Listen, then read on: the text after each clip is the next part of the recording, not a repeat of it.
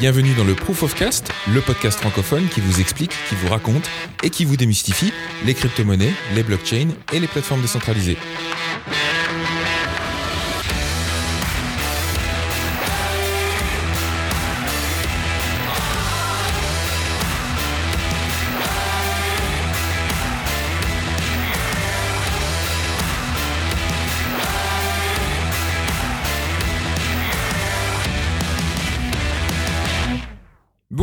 Bienvenue dans l'épisode 30 du Proof of Cast, le podcast francophone qui vous raconte, qui vous explique et qui vous démystifie les crypto-monnaies, la blockchain et les plateformes décentralisées. C'est toujours Sébastien Arbogast qui vous parle en direct de Bali. Voilà, j'y suis encore pour une petite semaine. Et ensuite, je vais euh, voyager un petit peu plus on va dire, cet été. Euh, mais donc cet épisode 30 sera le dernier de cette saison 2 maintenant. C'était la première saison complète. Euh, mais voilà, c'est la deuxième saison et qui se termine avec cet épisode. Euh, et on se retrouvera en septembre, mais je vous donnerai plus de détails là-dessus à la fin de l'épisode. Cette semaine, on n'a pas de courrier des auditeurs. On n'a malheureusement pas d'édito de plume non plus. Euh, mais on a une actualité assez chargée, comme vous vous en douterez si vous avez suivi l'actualité de votre côté. Euh, on a un dossier euh, du Proof of Cast sur lequel cette semaine j'ai décidé d'évoquer un sujet qui n'était pas directement dans les sujets euh, proposés dans le sondage euh, auquel vous avez participé, mais je trouvais qu'il était adapté à l'actualité. La, on va parler des cinq piliers des crypto-monnaies. Euh, vous allez voir pourquoi ça fait particulièrement du sens dans l'actualité qui court et en même temps je trouvais que c'était une belle, un beau dossier de conclusion pour cette deuxième saison. Et on va parler aussi de l'actualité, évidemment, avec l'actualité de la semaine, l'éléphant au milieu de la pièce, j'ai nommé Libra, la crypto-monnaie de Facebook. Crypto-monnaie avec des guillemets, je peux pas m'empêcher de le préciser. Euh, vous allez voir pourquoi. On va parler aussi de la FATF. Euh, qui arrive avec des choses complètement euh, ubuesques et on va parler de Cloudflare. Mais euh, comme je le fais à chaque épisode, je veux d'abord vous rappeler que si vous avez des questions, des remarques, des suggestions, des choses que vous n'avez pas comprises dans ce que j'ai expliqué, malgré euh, voilà le, comment dire la pédagogie dont j'essaye de faire preuve, euh, surtout n'hésitez pas à laisser vos suggestions et vos remarques dans les commentaires de l'épisode. Euh, sur le blog, sur proofofcast.com. Chaque euh, épisode vient avec son petit blog post dans lequel vous retrouverez euh, tous les sujets qu'on a évoqués, notamment tous les liens que j'ai utilisés pour préparer chaque sujet. Et euh, bien sûr, en, commentaire de ces posts, vous pouvez aussi laisser vos questions et euh, j'essaye de répondre à toutes les questions, que ce soit dans les épisodes ou euh, sur les commentaires directement sur le blog, si j'estime que ça va faire une redite par rapport à des sujets qu'on a déjà évoqués dans le podcast. et évidemment, vous pouvez aussi nous laisser vos reviews sur iTunes.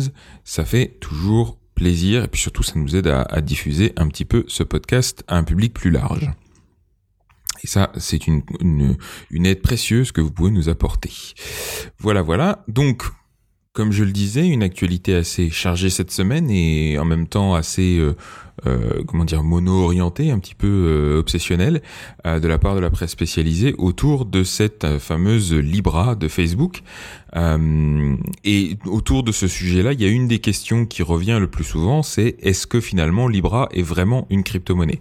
Ce qui pose deux sous-questions au passage, c'est comment on distingue une crypto-monnaie d'autre chose, quels sont les critères qu'on peut utiliser pour faire le, allez, trier le bon grain de livret, j'ai envie de dire, et pourquoi c'est si important d'ailleurs, que ce soit une crypto-monnaie ou pas Et d'une certaine manière, les réponses à ces deux questions sont intimement liées.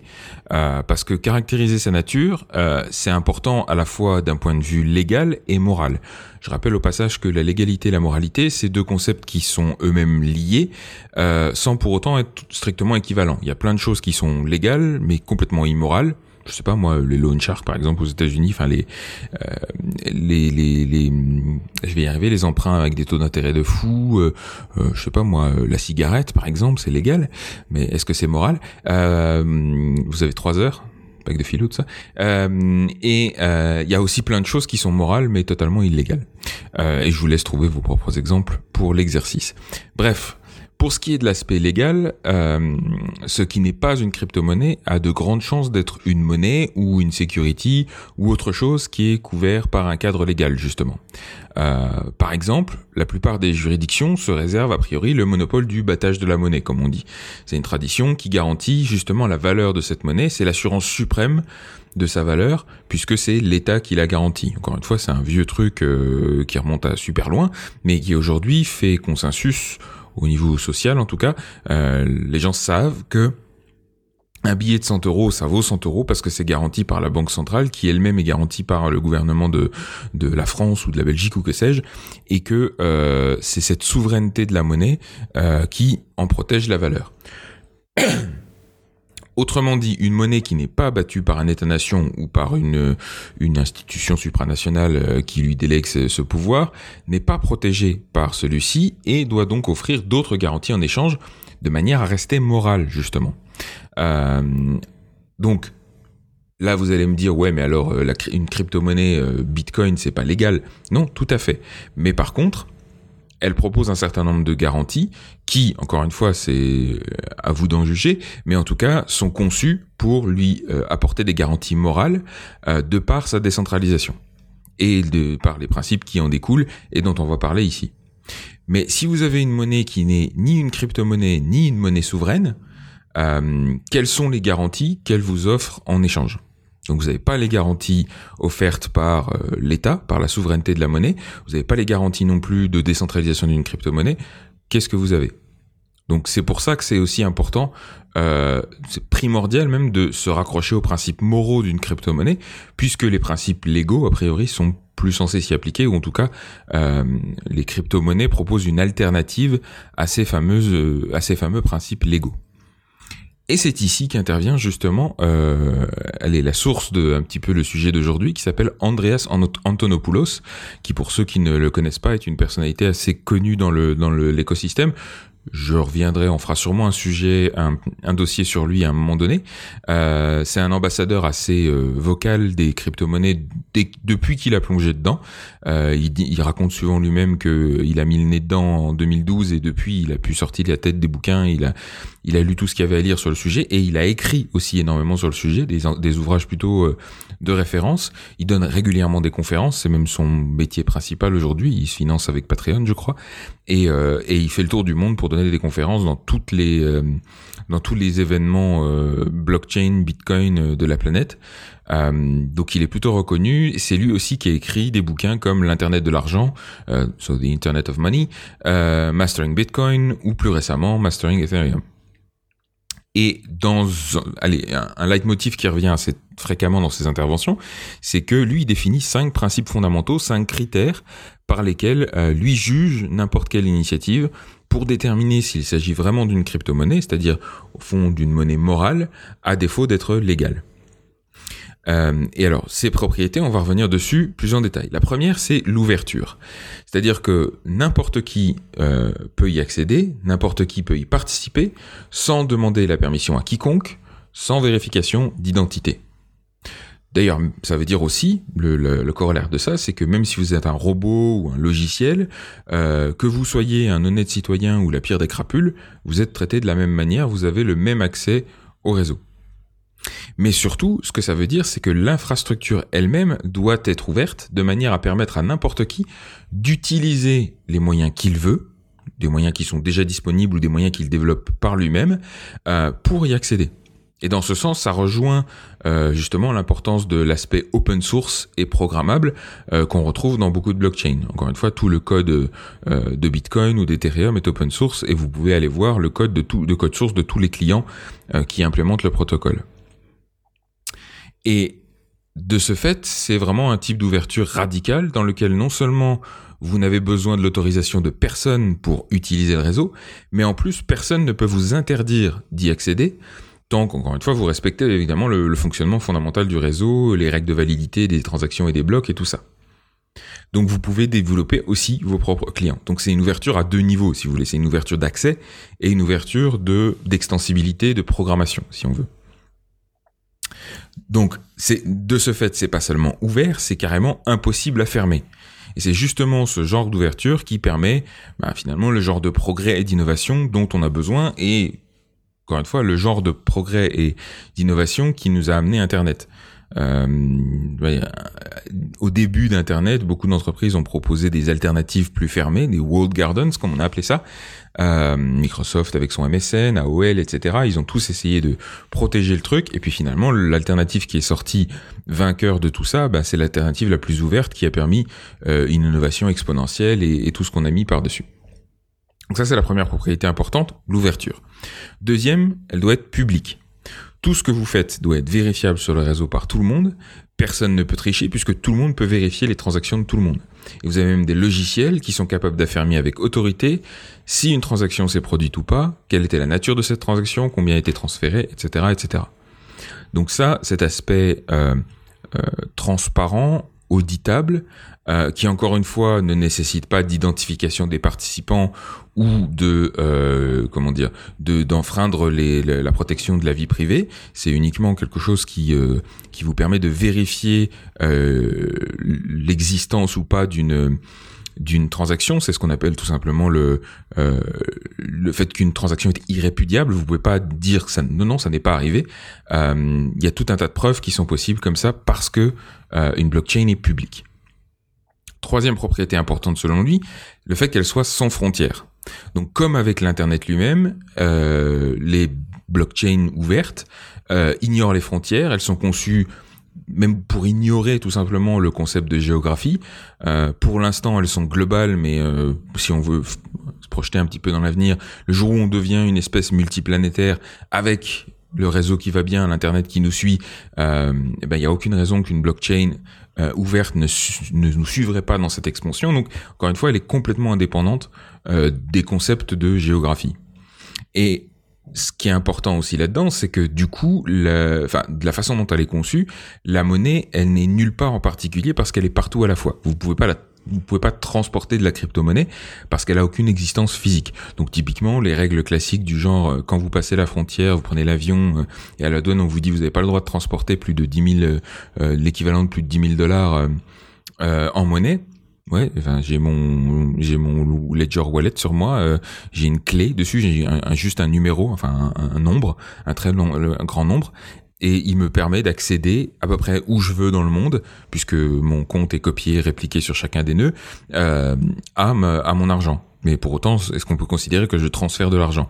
Pas plus que quand je transporte sur moi ma carte de crédit euh, sur laquelle il n'y a pas d'argent. L'argent, il est sur le compte en banque.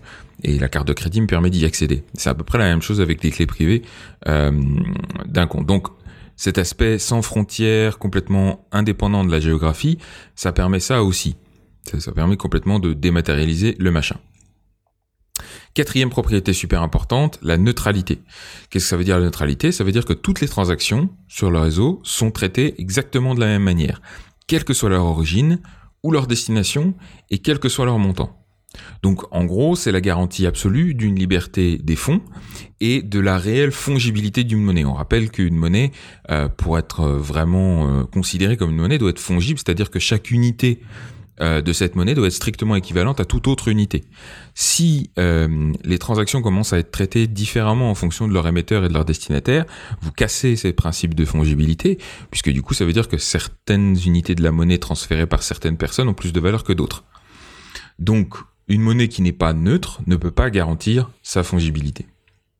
Et donc de ce fait, c'est difficile justement de dire que euh, les transactions, enfin que les, monnaies fiat, euh, de par le fait qu'elles sont contrôlées et, euh, que certaines sont interdites, que les transactions dans ces monnaies sont pour certaines interdites et d'autres autorisées, on peut pas garantir qu'elles soient complètement fongibles. Et la dernière propriété super importante, c'est la résistance à la censure. C'est-à-dire que si quelqu'un veut m'empêcher d'envoyer de l'argent à quelqu'un, il ne peut pas le faire. Ce concept, c'est vraiment, allez, ça considère le transfert d'argent comme l'expression d'une opinion, comme un acte de communication, et c'est protégé a priori par le même droit fondamental à la liberté d'expression ou d'association, qu'on considère comme inné dans euh, toutes les déclarations des droits de l'homme et les constitutions euh, de nos démocraties si chèrement défendues. En fait, dans ce concept-là, il y a l'idée que euh, on devrait au final séparer la monnaie de l'État comme on a séparé à une certaine époque l'Église de l'État, pour éviter justement qu'ils se corrompent l'un l'autre et qui se détruisent, qui finissent par se détruire l'un l'autre par la même occasion. Après, voilà, encore une fois, on peut on peut adhérer à ce concept ou pas, euh, mais le fait est que euh, Bitcoin, la première des, crypto-monnaies, est née de cette volonté-là, de cet euh, espoir d'arriver à découpler l'état de la monnaie pour se protéger de futurs débordements, comme on en a vu, encore une fois, par exemple avec la crise des subprimes en 2008. Alors, par rapport à ces propriétés-là, ce qui est important à dire, c'est que vous pouvez très bien décider d'ignorer certaines de ces propriétés si ça vous chante. Maintenant, elles sont toutes liées les unes aux autres. Et c'est justement leur combinaison complète qui rend tout système qui les garantit tout ensemble aussi révolutionnaire. C'est parce que Bitcoin garantit ces cinq propriétés, c'est parce que Ethereum et d'autres blockchains ouvertes garantissent ces cinq propriétés ensemble qu'elles sont particulièrement intéressantes et révolutionnaires. Sans cette combinaison, vous faites juste du bricolage avec les droits fondamentaux et avec les valeurs qui finalement tiennent une société ensemble, si on veut. Et donc vous prenez de gros risques. C'est un peu comme quand vous, par exemple, vous échangez votre protection de la vie privée contre votre sécurité, ou, que, ou la même vie privée contre des moyens de communication plus pratiques, CF les réseaux sociaux. De toute façon, ces compromis ont toujours un prix qu'il faut payer à un moment donné. Et je suis pas en train de dire que ces cinq piliers là dont on a, dont j'ai fait l'inventaire, sont le seul système de croyance qui existe ou qui vaille la peine d'être défendu. Ce serait complètement totalitaire de ma part. C'est pas du tout l'objectif. Je dis juste que quand on remet en question un système de croyance établi depuis des siècles, comme celui de nos États-nations par exemple, euh, on devrait le faire avec prudence. Et c'était vraiment toute la réflexion qu'il y a euh, depuis quelques décennies maintenant euh, derrière le mouvement cypherpunk et derrière cette émanation que sont les crypto-monnaies. Donc, je dis juste que tout compromis qu'on fait doit être posé sur la table, doit être clairement explicité et conscient pour qu'au minimum on puisse en anticiper les risques. Et moi personnellement, ce qui m'a attiré vers Bitcoin et les blockchains ouvertes, là je suis vraiment sur mon avis qui n'engage que moi, c'est ni la technologie elle-même, ni les perspectives d'enrichissement éventuelles, mais bien la philosophie et les valeurs qui sous-tendent tout ça. Et qui rendent justement cette technologie nécessaire, et qui nécessite aussi toute cette économie vibrante. Donc tout ça c'est des conséquences euh, hein, la spéculation, tout ça, et puis la technologie elle-même sont des conséquences de ces valeurs et euh, ces croyances qu'on cherche à défendre. C'est ça qui est intéressant. Donc, par rapport à ça, je rappelle encore une fois, l'essence de Bitcoin, c'est la possibilité d'opérer un réseau décentralisé sans avoir à faire confiance à quiconque, et en particulier sans avoir à faire confiance à la moindre institution qui pourrait accumuler du pouvoir et, abuser de cette confiance. C'est la possibilité d'utiliser des logiciels pour vérifier l'intégralité des transactions de manière indépendante et fiable, encore une fois, sans avoir à faire confiance à une société d'audit par exemple. Et de ce point de vue-là, Bitcoin et toutes les blockchains ouvertes révolutionnent en quelque sorte la notion même de confiance et le modèle de sécurité euh, dans un réseau à grande échelle. En gros, en proposant une alternative au modèle basé sur ces espèces de cercles concentriques de pouvoir dans lesquels on baigne depuis des siècles et qu'on avait fini par prendre pour acquis. Donc, voilà, ça, c'est la vraie révolution des, crypto-monnaies. Alors, on pourra euh, dire que par rapport à tout ça, je suis un puriste et que en dehors de ça, encore une fois, je dis pas que c'est le seul système de valeur, mais c'est celui qui a gouverné à la création euh, des crypto-monnaies et de pas mal de celles qui sont. C'est celles qui, ce sont ces valeurs-là qui motivent euh, beaucoup d'initiatives dans le domaine. Évidemment, c'est sur ces certaines de ces valeurs-là que d'autres initiatives font un petit peu l'impasse et qu'elles tentent de cacher un petit peu sous le tapis en bricolant avec le machin.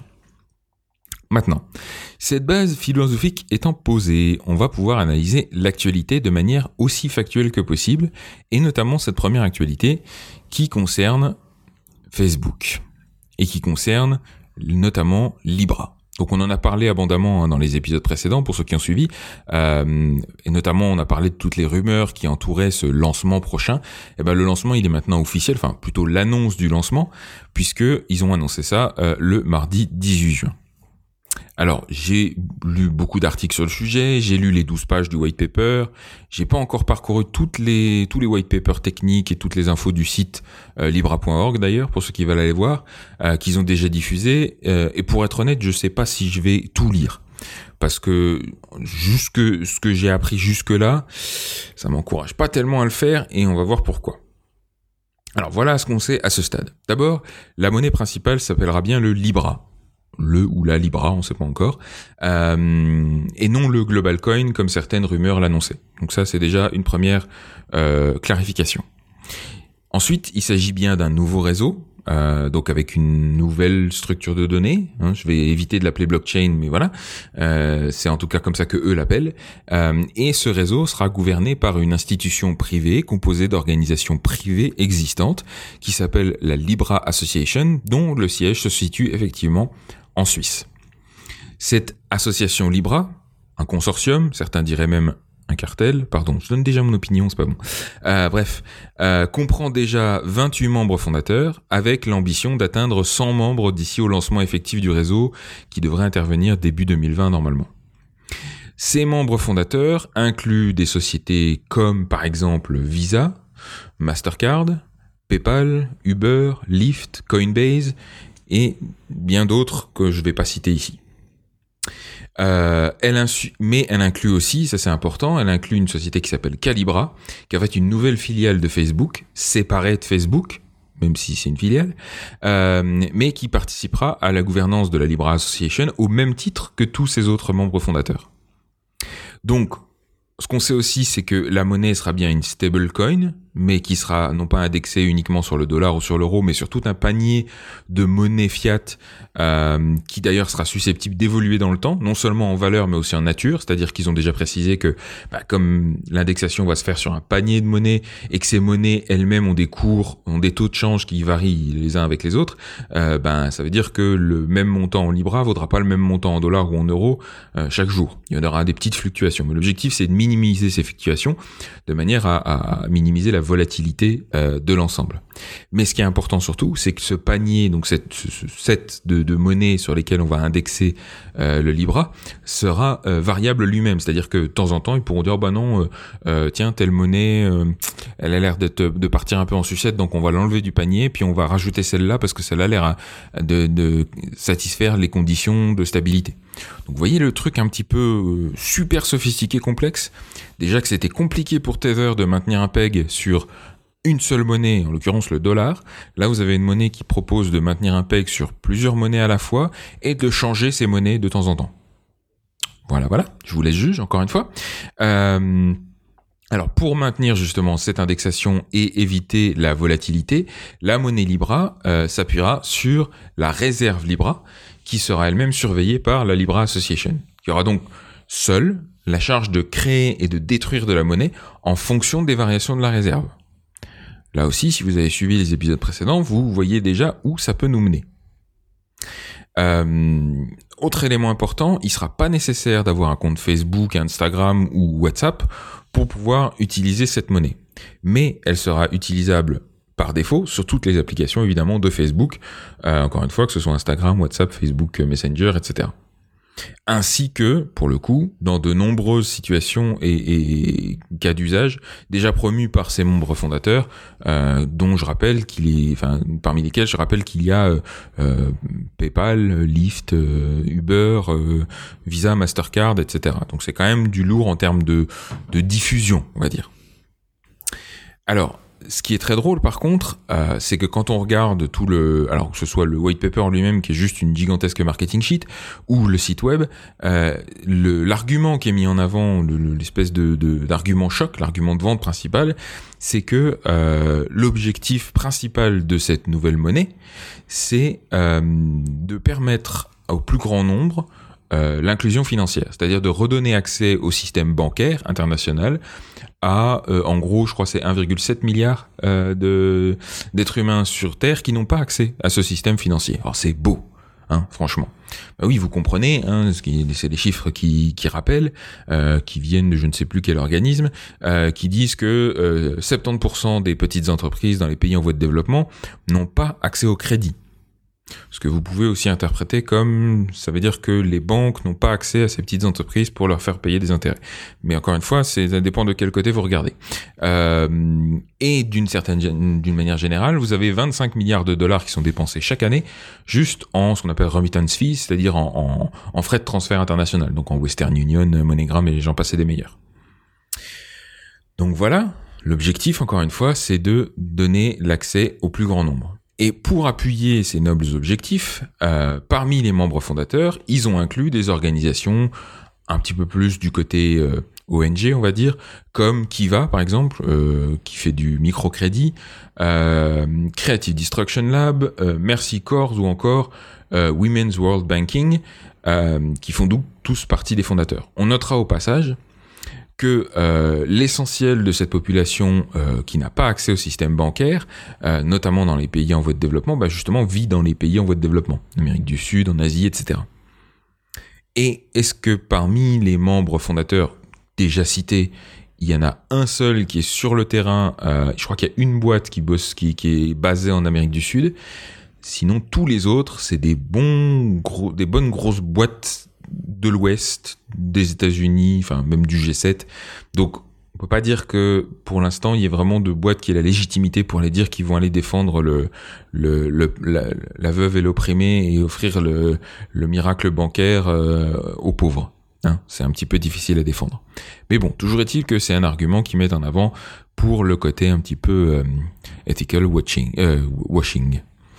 bref, au passage, donc je parlais des, fondateurs, des membres fondateurs de la Libra Association. Tous ces fondateurs, justement, ont dû investir 10 millions de dollars minimum. Donc ça, c'était déjà évoqué dans une rumeur précédemment, et c'est vrai, pour faire partie de l'organisation. Et chaque 10 millions de dollars leur donne droit de faire tourner un nœud sur le réseau. Donc si vous s'ils mettent 20 millions de dollars sur la table, ils ont le droit de faire tourner deux nœuds, etc. Il y a une limite, je crois, il y a une cap à 3-4% du, du réseau, un truc comme ça. Euh, mais bref, il y a une seule organisation peut faire tourner plusieurs nœuds, si elle a mis plusieurs fois 10 millions de dollars. Euh, et chaque 10 millions de dollars leur donne aussi droit à un vote dans les décisions de la Libra Association. Donc tous, les votes de gouvernance qui vont avoir lieu pour décider, par exemple, est-ce qu'on brûle ou est-ce qu'on crée euh, de la monnaie, euh, est-ce qu'on ajoute ou est-ce qu'on supprime une monnaie du panier de d'indexation, toutes ces décisions-là vont être votées par euh, les membres fondateurs. En tout cas, c'est pour l'instant comme ça que ça va se passer. Et euh, voilà. Et donc Calibra, donc la filiale de Facebook, fera partie encore une fois de ses participants, mais au même titre que les autres. Elle insiste sur le fait qu'elle n'aura pas un rôle plus important que les autres membres fondateurs, tout en n'ayant pas précisé combien de fois 10 millions de dollars ils ont mis sur la table. Mais bon. Bref. A priori, ça, ça devrait être transparent à terme. Encore une fois, le, réseau n'est pas encore lancé et toujours et comme je l'ai précisé, ils ont pour objectif de faire monter ces 28 membres à 100 avant le lancement euh, du réseau et ensuite de s'arrêter à 100. Alors, autre information importante, vous pourrez transférer de l'argent sur le réseau Libra avec vos propres clés privées. Donc, a priori, il n'y aura pas de problème de custody. C'est pas eux, il y a pas, c'est pas Facebook ou euh, Visa ou Mastercard qui va garder vos clés privées ou en tout cas qui vous forcera à le faire. Vous aurez toujours la possibilité d'utiliser vos propres clés que vous aurez générées vous-même pour faire des échanges. Par contre, a priori, vous devrez passer par les clients proposés par euh, les développeurs de wallet. Il n'y a pas encore de possibilité qui a été évoquée, en tout cas dans les articles que j'ai lus, de euh, pour n'importe qui de développer son propre wallet. Euh, Facebook va par l'intermédiaire de Calibra, va proposer son propre wallet qui va s'appeler Calibra, dont ils ont déjà quelques petits mock-ups, mais euh, reste à savoir, est-ce que n'importe qui pourra le faire? Et en l'occurrence, ça reste difficile d'envisager si ce sera le cas, puisque euh, ils vont quand même devoir respecter quelques euh, règles, mais je vais y revenir. Enfin, je vais y revenir. c'est plutôt évident. Ils, vont devoir respecter notamment les règles de KYC, c'est-à-dire qu'ils vont devoir identifier leurs utilisateurs. Ça va être compliqué à faire si euh, des développeurs open source peuvent arriver à développer euh, et à proposer leur propre client, euh, qui va permettre aux gens, ben, tout simplement, de faire des transactions sans s'identifier, d'une manière ou d'une autre. Pour autant, a priori, le réseau serait pseudonyme, c'est-à-dire que votre compte ne sera pas associé directement à votre identité réelle, ni même à votre compte Facebook, Instagram, WhatsApp ou que sais-je. C'est pour ça aussi qu'ils ont créé cette euh, entité séparée, Calibra, qui est séparée de Facebook. C'est pour a priori isoler les informations. Oui, bien sûr, on leur fait confiance pour ça. Appelez-moi parano, mais bon, hein. L'histoire récente, tout ça, tout ça, l'actualité, machin, patin couffin. Bref. Euh, autre euh, élément d'information importante, et je pense que vous allez commencer à voir un petit peu les, les, contradictions qui, émergent comme ça. Euh, Calibra ne prévoit euh, pas de faire de business dans les juridictions qui ont explicitement banni les crypto-monnaies. et donc, indirectement, ne prévoit pas non plus de servir les fameux 100 banques qui se trouvent dans ces juridictions. Vous voyez où je veux en venir ou pas? Parmi ces juridictions, il y a par exemple la Chine euh, il y a euh, l'Inde a priori qui est pas très euh, crypto friendly. Il y a pas mal de pays du, du allez de, de, pays en voie de développement, Venezuela, tout ça, tout ça, qui galèrent vachement, qui ont le plus, crois qu'il y, a un des articles que je vous ai mis en lien qui fait un petit peu l'inventaire de où se trouvent les 100 banques justement dans le monde, et ils se trouvent pour la plupart dans des pays qui soit ont banni les crypto-monnaies, euh, soit euh, en limite certainement euh, l'usage, et donc vont clairement impacter euh, le nombre de 100 banques qui vont effectivement pouvoir être desservies par cette fameuse monnaie. Donc là, tout d'un coup, l'argument marketing massu se dégonfle un petit peu. Bref, euh, le, ce qui est important aussi euh, à signaler, c'est que euh, le réseau sera basé sur un algorithme de consensus permissionné, donc pas de preuve de travail avec ni la consommation énergétique ni la décentralisation associée. Hein. Donc ça, ils ont, ils, ont, dit non, euh, Bitcoin c'est bien, mais bof, bon, on n'a pas voulu se baser là-dessus. Euh, donc pour l'instant, c'est un algorithme de consensus permissionné, c'est-à-dire que en gros, ceux qui vont valider les, les transactions, c'est uniquement les, les membres fondateurs de la Libra Association, mais ils ont l'ambition, allez, explicite, mais pour moi complètement pieuse, euh, d'évoluer vers un algorithme de type preuve d'enjeu euh, qui devrait permettre à terme à tous les détenteurs de Libra de participer aussi à sa gouvernance.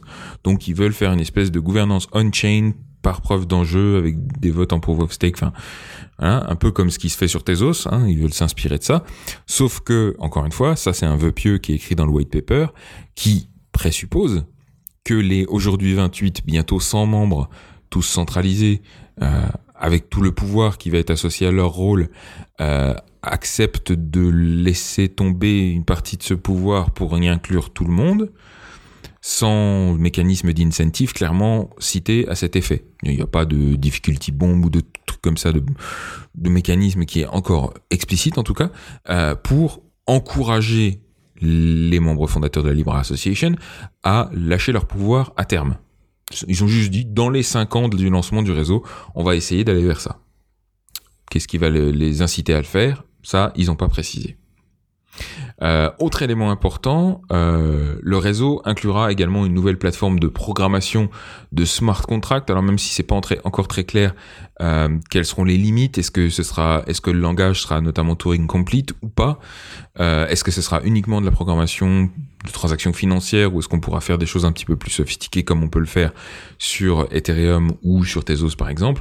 Ça, on le sait pas encore. La plateforme s'appellera Move avec l'objectif d'éviter en tout cas les écueils euh, euh, des blockchains et smart contracts existantes et notamment tous les problèmes qu'il y a eu avec euh, les différents hacks, les bugs dans les smart contracts, etc. En tout cas, ça, encore une fois, c'est le vœu qui est exprimé à voir comment ils vont mettre ça en pratique. le white paper lui-même est co-signé par 53 personnes, parmi lesquelles on comptera l'absence de Mark Zuckerberg ou David Marcus, euh, donc Mark Zuckerberg, hein, le CEO de Facebook, je rappelle, et David Marcus, le directeur du département euh, qui s'est occupé de tout ce développement. Euh, mais par contre, donc eux sont pas dans les signataires du white paper. Par contre, il y a beaucoup, beaucoup d'académiques, euh, notamment les personnes du MIT dont on savait déjà qu'ils étaient impliqués dans le projet, euh, des gens de Carnegie Mellon, etc. Donc il y a, a, priori, en tout cas sur le papier, il y a du, a a lourd en, cerveau. Maintenant, est-ce que c'est pas justement euh, un, une autre distraction pour essayer de nous faire oublier le fait que, bref. Je vous laisse juger encore une fois. Alors, sachant tout ça, on va s'amuser à passer Libra au crible de, des cinq piliers qu'on a évoqués euh, dans le dossier. Parlons déjà d'ouverture. Alors, Déjà, tout le monde n'aura clairement pas la possibilité de participer à la validation des transactions, en tout cas pour l'instant. Ce sera réservé à des organisations établies avec d'énormes résultats financiers et au moins 10 millions de dollars à mettre sur la table. Donc, rien que la validation en elle-même sera pas ouverte du tout, il faudra montrer patte blanche. Et même si la volonté est d'aller vers une ouverture, encore une fois, dans un algorithme de preuve d'enjeu, il n'y a rien qui incite les membres actuels, ou futurs d'ailleurs, de la fameuse Libra Association à abandonner leur pouvoir au profit d'une plus grande ouverture. Donc ça restera à voir comment euh, ce vœu va se réaliser. Et pour ce qui est de la liberté de développer des logiciels pour accéder au réseau, comme on l'a dit, on voit mal comment ça pourrait être compatible avec les exigences de KYC ou d'AML auxquelles Libra va être soumis de fait. Après, effectivement, le code source du LibreAccord, qui est une espèce d'implémentation de référence, euh, est déjà open source sous licence Apache. Mais bon, ça suffit pas à garantir l'ouverture de l'ensemble. Ensuite, est-ce qu'on peut considérer qu'elle est publique? Dans l'ensemble, oui. Ça va être une blockchain pseudonyme qui permettra à tous ceux qui le souhaitent de voir le contenu de toutes les transactions, mais il ne sera pas nécessaire de stocker tout l'historique des transactions pour vérifier la validité de la blockchain. Donc ça, je ne sais pas par quel miracle technologique ils ont réussi à faire ça, mais bon, toujours est-il que a priori euh, ils ont réussi. Euh, donc on va dire qu'on va leur accorder le bénéfice du doute sur ce point-là. A priori, elle devrait être publique. Par contre, est-ce qu'elle ça sans frontières? Là, le moins qu'on puisse dire, c'est pas du tout. Hein, le, white paper lui-même prévient déjà que Calibra, donc le seul fournisseur de wallet connu à ce jour, n'opérera pas dans les pays où les crypto-monnaies sont interdites. Et de toute façon, euh, s'ils doivent se soumettre à la loi, ils vont devoir faire toutes sortes de traitements spéciaux en fonction de la juridiction dont dépendent leurs utilisateurs. Donc l'établissement de la Libra Association en Suisse avec son histoire de neutralité, etc., ça suffit pas à faire illusion, ce sera pas une monnaie euh, borderless. Elle sera globale, on pourra l'utiliser dans au-delà de, des frontières des États-Unis, au-delà des frontières de l'Europe, etc. On pourra l'utiliser pour des transferts internationaux, mais de là à dire qu'elle ignorera complètement le système, le, concept de frontières, comme, comme devrait le faire une crypto-monnaie, c'est complètement fou. Ensuite, est-ce qu'elle est neutre? Alors là, certainement pas puisque justement la neutralité rentre en conflit direct avec toutes les régulations KYC et ML euh, auxquelles ils vont devoir se soumettre. Donc de la même façon que vous pouvez pas envoyer de dollars à Pablo, Escobar parce qu'il est sur la blacklist, euh, ou des roubles par exemple à certains opposants du régime russe, hein, euh, vous pourrez certainement pas leur envoyer du Libra non plus. Donc ça, la neutralité, ça va être un petit peu chaud à euh, défendre. Et enfin, la résistance à la censure, ben, pas, du tout non plus. Euh, justement à cause de leur dépendance aux régulations nationales, ils vont devoir se plier à toute injonction juridique qui leur intimera soit de geler des fonds jugés comme douteux, soit de surveiller certaines transactions.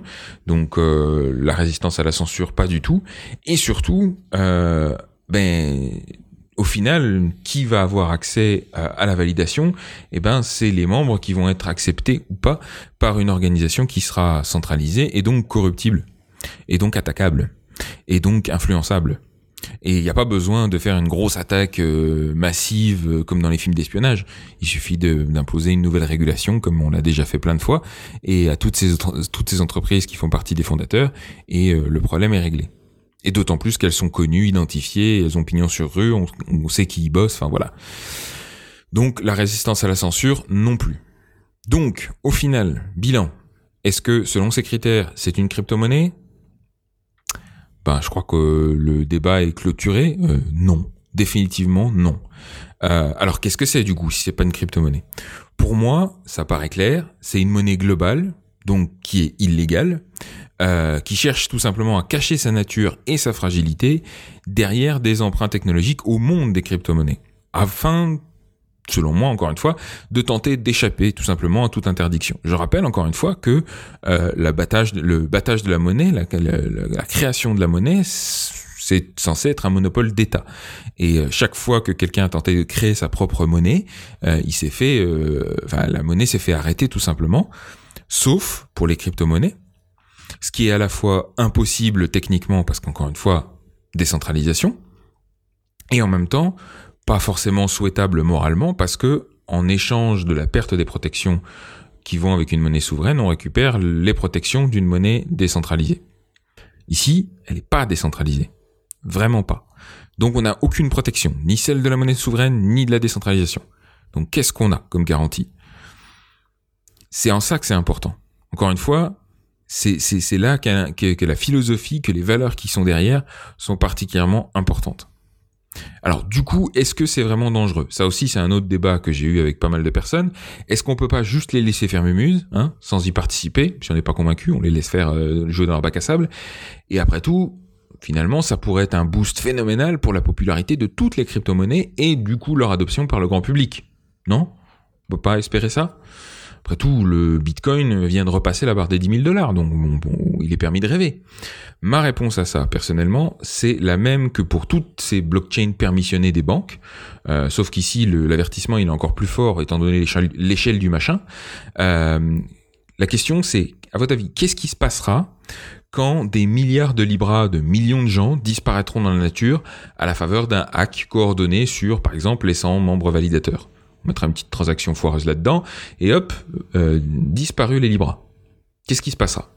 Ou alors, qu'est-ce qui se passera le jour où euh, les liens euh, entre les comptes Libra et les identités réelles qui sont derrière vont fuiter? Parce que on rappelle que Calibra c'est fait par Facebook. Facebook a pas spécialement un track record de protection de nos données privées absolument phénoménal. C'est le moins qu'on puisse dire, pardonnez l'euphémisme. Donc encore une fois, euh, qu'est-ce qui se passera le jour où ces données fuiteront? Et encore pire, qu'est-ce qui se passera quand on, découvrira que la Libra Association a favorisé une inflation galopante en créant plus de monnaie qu'elle avait de réserve?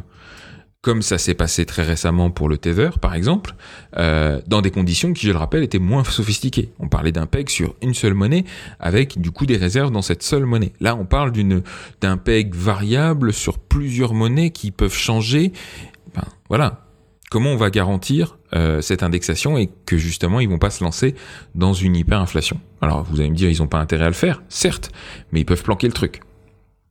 Donc voilà, je pose la question, qu'est-ce qui va se passer quand tout ça, quand l'un de ces scénarios se produira? Mon, ma sensation et mon, ma crainte, euh, c'est que ce qui va se passer, c'est que on jettera le bébé avec l'eau du bain. C'est toutes les crypto-monnaies qui seront blâmées on fera pas de discernement entre crypto-monnaie décentralisée, machin, de la même manière qu'aujourd'hui on appelle ça une crypto-monnaie, demain on appellera ça une crypto-monnaie. Et donc, c'est tout l'écosystème des crypto-monnaies et des blockchains qui sera remis en question, qui sera blâmé pour cet échec. On ne mettra pas du tout en question les décisions qu'on a prises, les compromis qu'on a faits, les choix douteux qui ont été acceptés. Non, non. Encore une fois, c'est toute la technologie qui sera blâmée. Et là, quel sera l'impact sur euh, l'adoption et sur la popularité des crypto-monnaies qui, elles, pour le coup, les, les, vraies crypto-monnaies avec tout leur potentiel de, d'empowerment et de libération des peuples, et eh ben voilà, hein, ça va en prendre un coup. Pour moi, ça sera de toute façon que retarder euh, l'inévitable, mais n'empêche que ça va le retarder, sérieusement.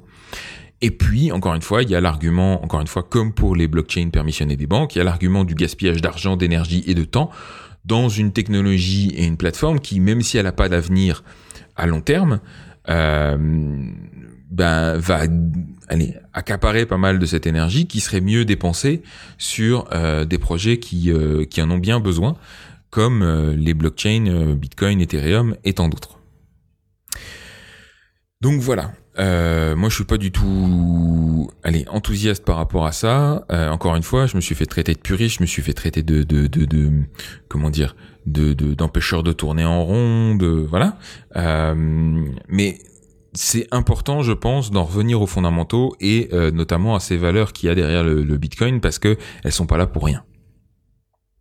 Et euh, encore une fois, derrière toute cette forêt de spéculation et de d'enrichissement et de euh, et de hype technologique, il y a encore une fois une philosophie un vrai, euh, allez, quelque chose qui, qui, qui a potentiellement qui va potentiellement avoir un impact philosophique, social, sociétal, politique assez phénoménal. Alors, pour la réponse qu'on pouvait attendre pour ce qui est de la réponse qu'on pouvait attendre des, régulateurs, justement, des institutions financières publiques. Euh, il y a plusieurs euh, institutions qui se sont exprimées sur l'annonce, comme vous vous en doutez. Euh, la Banque d'Angleterre, qui avait été consultée d'ailleurs par Facebook dans toutes ces enquêtes ou investigations pré-lancement, a quand même précisé que Libra devra se soumettre à la régulation la plus stricte en ce qui concerne les marchés financiers. Vous avez le président du comité des services financiers du Parlement américain, donc de House of Representatives, qui a demandé à Facebook de mettre en pause carrément le développement de Libra jusqu'à ce qu'il puisse y avoir des auditions au Congrès, qui pour le coup ont été planifiées pour le 16 juillet. Alors est-ce que Facebook va se plier à cette, euh, cet arrêt obligatoire? C'est difficile à dire. En même temps, ils ont deux semaines à attendre. Euh, on va voir. Euh, et au passage, cette injonction vient s'ajouter à la série de questions qui avait déjà été envoyées à Facebook par la même commission euh, et par le Sénat, je crois, et qui n'a toujours eu de réponse. Alors Facebook dit oui, on y travaille, on va répondre à tout ça pendant les auditions, etc. Donc, en tout cas, les ricains sont un petit peu tendus. Euh, du côté de l'Europe, on peut citer notamment le ministre des Finances français, Bruno Le Maire, qui a affirmé qu'il était hors de question que Libra devienne une monnaie souveraine. pas content, il tape du pied sur la table, tout ça, euh, du poing sur la table, du pied par terre. Enfin bref, euh, et il a d'ailleurs lancé la création d'une task force avec les présidents des banques centrales des pays du G7 pour étudier le dossier et euh, euh, essayer de mieux comprendre un petit peu les implications de tout ça. Vous avez aussi le directeur de la Banque centrale australienne qui a exprimé publiquement son scepticisme sur la portée de cette annonce. On avait pas mal d'une manière générale qui, allez, qui minimise un petit peu l'impact en disant ouais bof fausse news. Puis je suis sûr que derrière il, se pisse un petit peu dans le pantalon. Bref. Et d'un autre côté vous avez certains qui semblent avoir un discours pour le moins ambigu comme par exemple euh, allez euh, le chairman de la Fed donc la, la banque centrale américaine qui dit encore une fois, ne pas être inquiet de l'impact de quelque chose comme Libra sur la capacité de la Fed à avoir une vraie politique monétaire, euh, et qui voit peut-être même à l'avenir des bénéfices potentiels. Donc ça, c'est quelque chose que j'avais pas forcément vu venir non plus, mais qui pour le coup apparaît de plus en plus clair, c'est que d'un côté, ça remet en cause le rôle euh, de contrôle et d'émission de la monnaie par euh, ces banques centrales et ces gouvernements, mais d'un autre côté, ça pourrait leur offrir un outil de surveillance et de contrôle des transactions dont ils n'osaient même pas rêver, même dans leurs rêves les plus fous. Donc, il faut s'attendre aussi à une certaine ambiguïté de ce côté-là. Conclusion. Qu'est-ce que je pense personnellement de Libra? Premièrement, c'est pas une crypto-monnaie, c'est clair. Deuxièmement, c'est pas une monnaie souveraine non plus, évidemment. Donc, de ce fait, elle est dangereuse pour nos libertés fondamentales, notre vie privée et notre économie. Faut pas se leurrer là-dessus. Euh, et même si elle a aucun avenir réel à long terme, elle a quand même la capacité d'occasionner d'énormes dommages collatéraux à tout cet écosystème naissant qui a vraiment besoin euh, euh, et de financement et de recherche. Donc mon ma recommandation, mon conseil, euh, c'est passer votre chemin. vous laissez pas distraire par ce MSN des temps modernes, hein, ce wall garden des crypto-monnaies.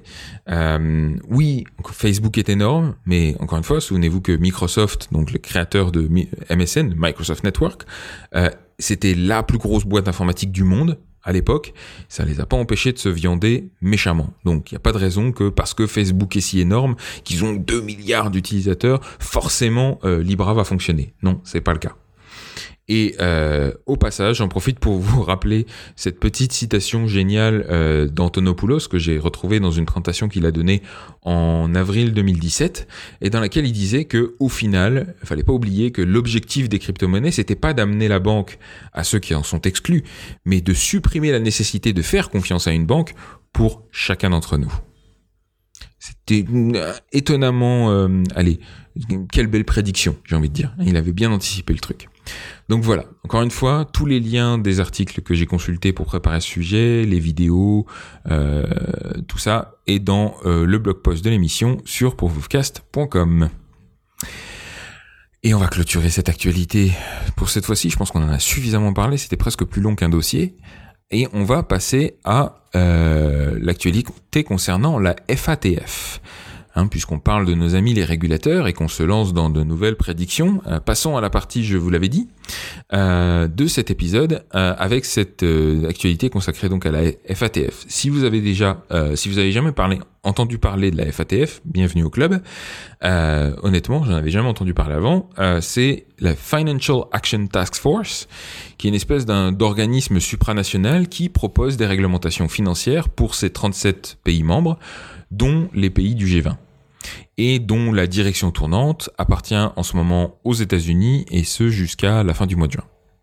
Donc ça, ça met les choses un petit peu dans leur contexte. Le rôle de cette euh, organisation, euh, c'est de combattre le blanchiment d'argent et le financement du terrorisme. Et euh, cette semaine, ils ont entériné une recommandation, donc le 21 juin, euh, qui imposerait notamment à ce qu'ils appellent les VASPS, euh, pardon, les VASP, donc les Virtual Assets Service Providers, autrement dit les échanges de crypto-monnaies, enfin c'est eux qui sont en tête de, de, de fil de cette catégorisation, on va dire, euh, d'appliquer ce qu'on appelle la règle de voyage, la Travel Rule. Alors c'est quoi la travel rule? Euh, En gros, c'est une règle qui a été mise en place après le 11 septembre, si mes souvenirs sont bons, euh, pour euh, imposer aux banques qui transfèrent de l'argent de l'une à l'autre d'associer à ces transferts, à ces virements, toutes les informations dont ils disposent concernant l'identité de l'émetteur et du destinataire. Autrement dit, on évite les transferts opaques d'argent, on met euh, sur, chaque transaction des métadonnées qui nous expliquent qui est impliqué dans ces transactions. Le but étant évidemment de favoriser la traçabilité des fonds et d'éviter, encore une fois, le financement du terrorisme et tout ça. Ici, ce qu'ils veulent faire, c'est appliquer cette règle de voyage, donc cette obligation d'associer les données d'identification des, personnes concernées, des organisations concernées, euh, dans un virement aussi aux transactions en crypto-monnaie. Ok, vous la voyez un petit peu l'absurdité du truc ou pas encore? Bon, je vous explique. Euh, donc en gros, ce qu'il dit, c'est que pour rester dans les clous, les échanges, encore une fois, devraient associer à chaque transfert de crypto-monnaie les informations d'identification de l'émetteur et du destinataire. Jusqu'à maintenant, en vertu du KYC et de la ML et tout ça, les places de marché, donc les échanges, devaient uniquement identifier leurs clients, mais avec cette nouvelle règle, ils, devaient, ils devraient aussi identifier tous les participants aux transactions dans lesquelles ils sont. Ils sont impliqués, c'est-à-dire tous les transferts de crypto-monnaie qu'ils reçoivent, euh, depuis n'importe quelle wallet, ou qu'ils envoient vers n'importe quelle wallet, qu'il s'agisse d'un autre échange ou pas, ils devraient se renseigner sur qui est le destinataire ou qui est l'émetteur, sans avoir forcément eux-mêmes l'information. Ok, super. Et cette information, ils la transmettent sur quoi? Parce qu'ils vont pas pouvoir la transmettre dans la transaction sur la blockchain. La blockchain, elle a pas de structure de données pour impliquer ça. Sinon, encore une fois, la blockchain, elle n'est pas pseudonyme. Si on peut identifier les physiquement, réellement les émetteurs et les destinataires de chaque transaction, donc c'est pas possible de mettre ces infos dans la blockchain. Donc ça veut dire mettre en place une structure de communication parallèle avec toutes les contraintes de sécurité qu'il peut y avoir, puisque ça veut dire protéger les informations d'identification des personnes impliquées, et ça veut dire aussi assurer la fiabilité de ça comment on fait pour s'assurer que ces données restent fiables, sachant qu'elles sont pas sur une blockchain, euh, qu'elles sont pas trafiquées, etc.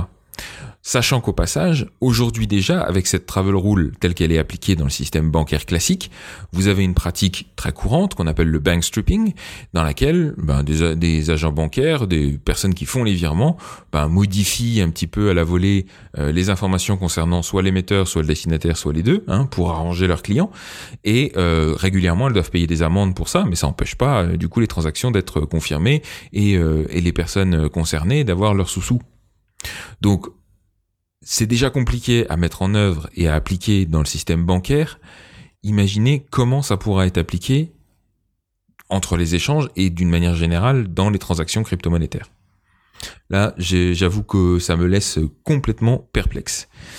Euh, donc, évidemment, vous avez tous les échanges qui se lèvent euh, allez, qui sont vent debout contre cette mesure, qui pourtant, encore une fois, a été entérinée le 21, donc qui va devoir maintenant être mise en œuvre dans les pays membres, faute de quoi bah, les pays qui ignoreront euh, de manière euh, évidente cette réglementation vont être blacklistés, avec toutes les conséquences que ça peut avoir.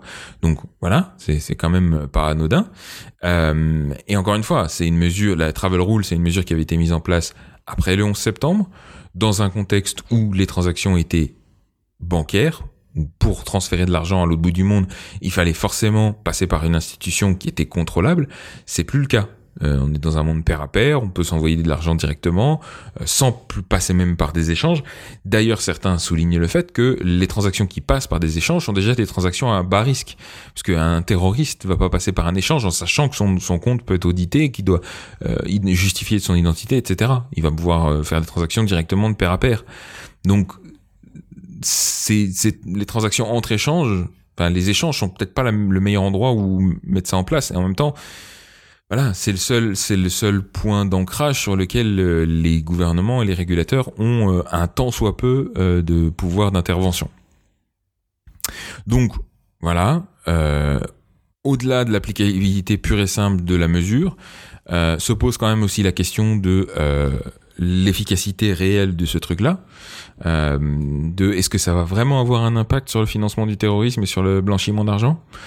Voilà, c'est la, la, question est, plus rhétorique qu'autre chose, mais bon, euh, voilà, je vous laisse juge. Et c'est là qu'on en arrive un peu à la partie je vous l'avais dit, parce que euh, c'est clairement une, une, tentative de régulation outrancière et, et absurde. Euh, clairement, ce qu'ils disent aux échanges, c'est voilà une régulation qui est on, sait très bien qu'elle est impossible à mettre en œuvre. D'ailleurs, on vous fournit même pas les moyens de la mettre euh, en œuvre. Euh, et donc, si vous pouvez pas la respecter, ce qui est fortement probable, eh ben, soit vous allez, ça va restreindre votre business à la portion congrue, soit ça va vous forcer à mettre la clé sous la porte. Et yay, euh, on n'aura plus trop d'échanges à gérer. Donc clairement, l'objectif c'est de tuer le modèle économique des échanges. Et pour eux, ça veut dire ben, tuer d'une certaine manière la facilité d'échange des crypto-monnaies. Sauf que ce que ça va faire, encore une fois, c'est que ça va pousser d'une part les transactions à descendre à un niveau plus underground, on va dire, et d'autre part, ça va, pousser au développement des échanges décentralisés sur lesquels, donc les fameux DEX dont on a déjà parlé, sur lesquels ils auront plus aucun euh, pouvoir d'intervention, et donc ça va être complètement contre-productif pour eux.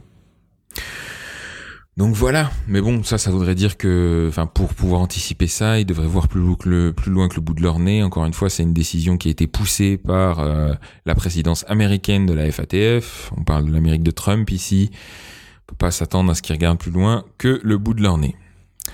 En tout cas, du point de vue de, des DEX, je suis sûr qu'il y en a pas mal qui se frottent les mains. Merci la FATF. Merci. Voilà, et je vais terminer avec un sujet un petit peu plus léger euh, sur cette euh, voilà pour cet épisode 30. On va parler on va parler de Cloudflare et euh, de la décentralisation d'Ethereum. Alors, c'est quoi le lien entre les deux? Vous allez me dire. On en a déjà parlé auparavant. comme toutes les blockchains, la blockchain Ethereum grossit en taille à chaque fois qu'il y a un bloc qui est miné, qui est ajouté au bout. donc ça veut dire que quand on rejoint le réseau, la meilleure garantie de sécurité et de décentralisation, elle est obtenue quand on stocke l'intégralité de la blockchain. Donc ça veut dire qu'on doit déjà télécharger tous les blocs qui ont été créés depuis le bloc de Genèse, donc depuis le début du réseau. Et encore une fois, c'est valable pour Ethereum, c'est valable pour Bitcoin, c'est valable pour toutes ces blockchains-là. Euh, et ça impose aussi que on vérifie personnellement la validité, enfin le software hein, évidemment, vous n'allez pas le faire à la main, euh, la validité de tous les blocs et de toutes les transactions depuis le début. Et ça, c'est aussi un coût en termes de euh, puissance de calcul. Maintenant, évidemment, ça devient de plus en plus compliqué de faire ça avec le temps qui passe, et les solutions qui sont conçues pour résoudre à terme le problème, comme le sharding par exemple, sont encore assez loin à l'horizon. C'est pour ça que pour faciliter l'accessibilité, le, le, le, allez, le onboarding comme on dit euh, de ces réseaux, euh, vous avez des solutions comme Infura euh, qui ont pris de plus en plus d'importance dans cet écosystème. Alors c'est quoi Infura En gros, c'est un opérateur de nœuds euh, distants qui fait tourner des nœuds Ethereum et qui les met à disposition euh, derrière une interface programmable, derrière ce qu'on appelle une API, donc une Application Programming Interface, qui permet de voilà de faire en gros d'interagir avec le réseau Ethereum sans avoir à faire tourner un nœud complet et à devoir télécharger toutes les données sur sa propre machine. Et par exemple, euh, c'est par Infura que passent par défaut toutes les transactions que vous effectuez euh, dans votre browser si vous utilisez euh, l'extension MetaMask, par exemple, le wallet MetaMask, ou d'autres wallets desktop comme Exodus, par exemple. Vous n'avez pas besoin de télécharger la blockchain, vous gardez la propriété de vos clés privées et tout ça qui sont stockées uniquement sur votre machine, mais par contre, la blockchain elle-même, c'est une blockchain distante, donc ça veut dire que quand vous voulez envoyer une transaction au réseau, vous la signez localement avec vos clés, avec vos clés locales et la transaction pré-signée est envoyée directement au nœud qui lui l'intègre dans la blockchain, la dispatch sur, la, sur le, réseau et ensuite elle est minée, etc. Mais donc vous passez par un intermédiaire du coup. Vous recentralisez d'une certaine manière l'accès à la blockchain puisque vous faites confiance à une société comme Infura pour de son côté télécharger la blockchain, valider tous les blocs, intégrer votre transaction, etc., etc. Donc c'est, encore une fois, ça casse un petit peu le principe de la blockchain à la base. Pour autant, ça a été de plus en plus utilisé euh, ces dernières années, notamment par les développeurs qui avaient pas forcément, euh, qui avaient besoin de pouvoir déployer des smart contracts, interagir avec des smart contracts, mais qui ne voulaient pas forcément euh, ni s'imposer ni imposer à leurs utilisateurs de devoir télécharger toute la blockchain. Maintenant, Infura eux-mêmes, c'est une organisation qui est d'abord l'accès est gratuit, euh, ça c'est une première chose. Ils ont une offre professionnelle, on va dire euh, commerciale, mais elle est clairement pas nécessaire pour le pour le tout venant. Euh, et elle est financée euh, par Consensus, qui encore une fois est cette société de conseil, ce development studio qui qui est créé par un des cofondateurs d'Ethereum, qui a aucun intérêt à mettre en danger la la confiance dans Ethereum et donc euh, voilà qui, a mis en place beaucoup de choses pour que le truc soit le plus fiable et le plus euh, euh, robuste possible. Pour autant, ça reste quand même une organisation à laquelle on délègue une partie de sa confiance. Donc c'est dangereux en termes de décentralisation. Le problème, c'est que faire tourner ce genre de sous-réseau avec les API nécessaires et l'uptime qui va bien, c'est-à-dire le fait que les nœuds restent en, ligne restent accessibles, c'est une tâche super compliquée. C'est vraiment très lourd à mettre en place et il y a beaucoup d'organisations qui s'y sont essayées et qui se sont cassées les dents sur ce problème. Sans parler du fait que c'est difficile à rentabiliser puisqu'encore une fois, l'alternative est gratuite. C'est du faire tourner votre propre nœud. Oui, c'est chiant. Oui, ça prend de l'espace. Oui, ça prend de la puissance de calcul. Mais c'est gratuit. Et donc, c'est difficile de faire payer euh, l'accès à ce genre de service. Donc, il n'y a pas vraiment de modèle économique euh, pour ce genre de système. Et eh ben, cette semaine, et c'est là qu'on en arrive à l'actualité, c'est un nouvel acteur reconnu pour le coup, euh, dans l'écosystème web, qui propose une contribution importante, et cet acteur, c'est Cloudflare. Alors pour ceux qui connaisseraient pas, qui connaîtraient pas Cloudflare, c'est ils offrent un service de DNS, euh, donc Domain Name Service. Hein, euh, en gros, c'est de la redirection de domaine web avec tout un tas de petits services en plus euh, par-dessus, et notamment des services de sécurité pour protéger certains domaines contre les attaques par des services ou encore des services d'optimisation de CDN. CDN, c'est pour déplacer les ressources téléchargeables le plus près possible des utilisateurs, etc., etc. Donc Cloudflare propose tout un tas de services autour de leur DNS et euh, donc qui sont devenus assez importants, on va dire, euh, sur le web en général. Euh, c'est une organisation qui, là encore une fois, a pignon sur rue. Et depuis cette semaine, ils proposent maintenant une passerelle Ethereum euh, euh, dans une offre plus globale dans laquelle ils avaient déjà une passerelle euh, IPFS. Donc je rappelle, IPFS c'est Interplanetary File System, c'est un système décentralisé de stockage de fichiers. Et bien là, ils, ils ajoutent à leur offre IPFS une offre de passerelle Ethereum aussi.